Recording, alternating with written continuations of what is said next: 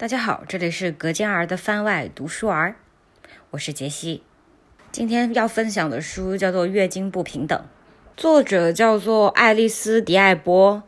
这是一位已经绝经的女性，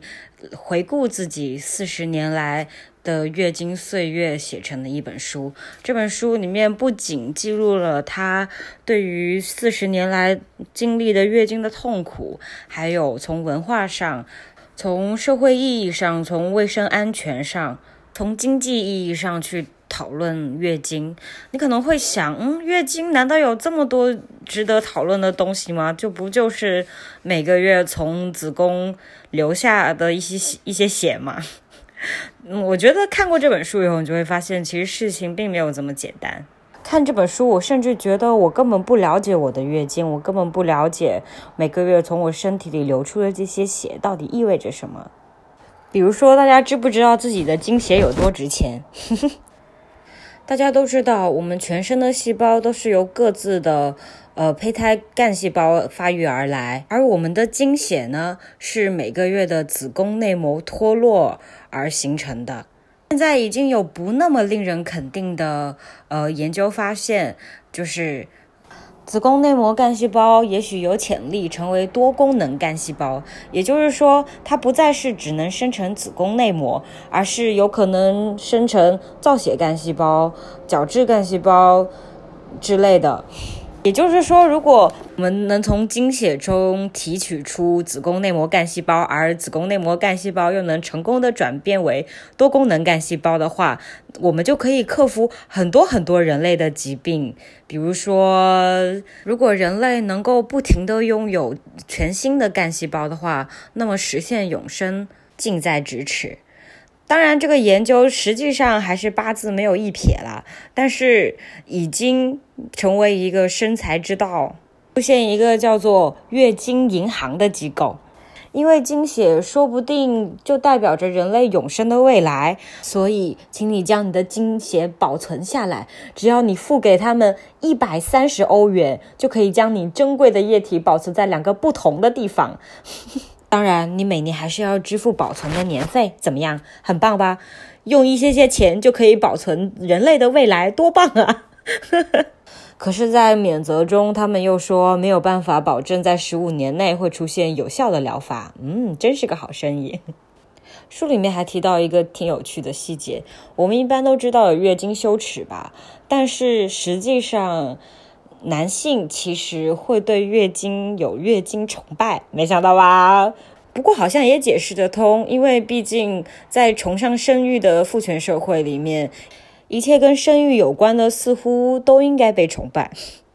书里面提到，在澳洲、斐济岛与非洲等地举行的尿道割礼祭典，包括了一条与阴茎等长的割口，在一生中定期重新割开。以求定期的流血，称为月经。受礼者的身体会撒上自己父亲阴茎的血，伴随着这段话：“这是阴茎之乳。”现在我们成为你男性的母亲。哇哦，主动要做男妈妈，不要男妈妈，不要男妈妈，好不好？看到这一段，我偏小的脑子里面只有一句话：你们男人真是不能忍受自己不全知全能呢。在这个书之中，嗯，作者也分享了自己一些使用卫生巾和使用卫生棉条的经验，以及会说到远古的女性是如何处理经血的，还有关于月经的一些迷思，比如说经前症候群到底是怎么回事，以及女生生活在一起，月经周期就会逐渐同步，到底是怎么回事？还提到各个地方对于月经禁忌各种。各种稀奇古怪的迷信，以及在希腊神话中，其实有一位女神就代表着月经，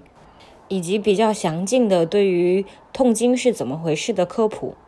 我读这本书最大的原因是，我的确对自己的月经完全不了解。嗯，除了我知道在痛经期间其实可以不用忌口这件事以外，其他的事情我真的不懂。看了这本书，我才。了解到这么多事情，而且我们每天都在喊月经不羞耻，月经要不羞耻的第一步，就是要了解这个东西，了解你的身体到底发生了什么，这个社会到底对于月经为什么会有这样的看法，为什么会使得月经羞耻长期存在？我觉得都可以在这本书里面找到答案。嗯，希望大家都去读一读，我觉得真的还挺好的这本书。哦，对了，这本书目前大陆没有出版，我看的是台湾出版的版本，呃，淘宝搜“月经不平等”就可以买到。很方便，而且也不贵。最后呢，是一些段落的分享。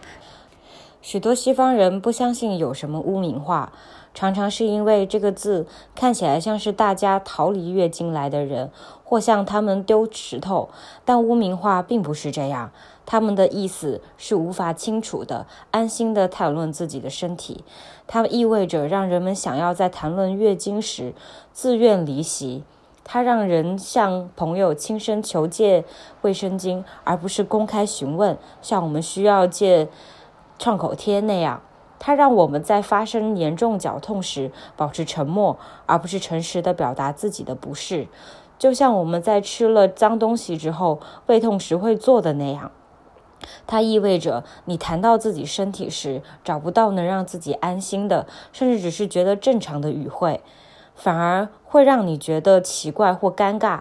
因为无法谈论自己的身体是一种最有效的压迫形式，这让女性无法自信地谈论自己身体内的生理事件。更糟糕的是，这阻碍了在医学上各种迸发问题的研究。这造成一种文化，它让我们相信，如果讲了与这些有关的事情，必然是因为你想要吸引别人来注意自己。在中世纪，因为痛经而苦并不是件好事，因为那些病症会被视为恶魔附身的信号。那些女性不只要受每月月经之苦，还会被施以驱魔仪式，甚至可能被判处死刑。对那些不认为生理产品是生活必需品的人们，我想提醒一下。那始终是在街头、战场、贫穷里讨生活的女性们首先要求的事物，因为缺乏保护措施，在非洲某些国家里，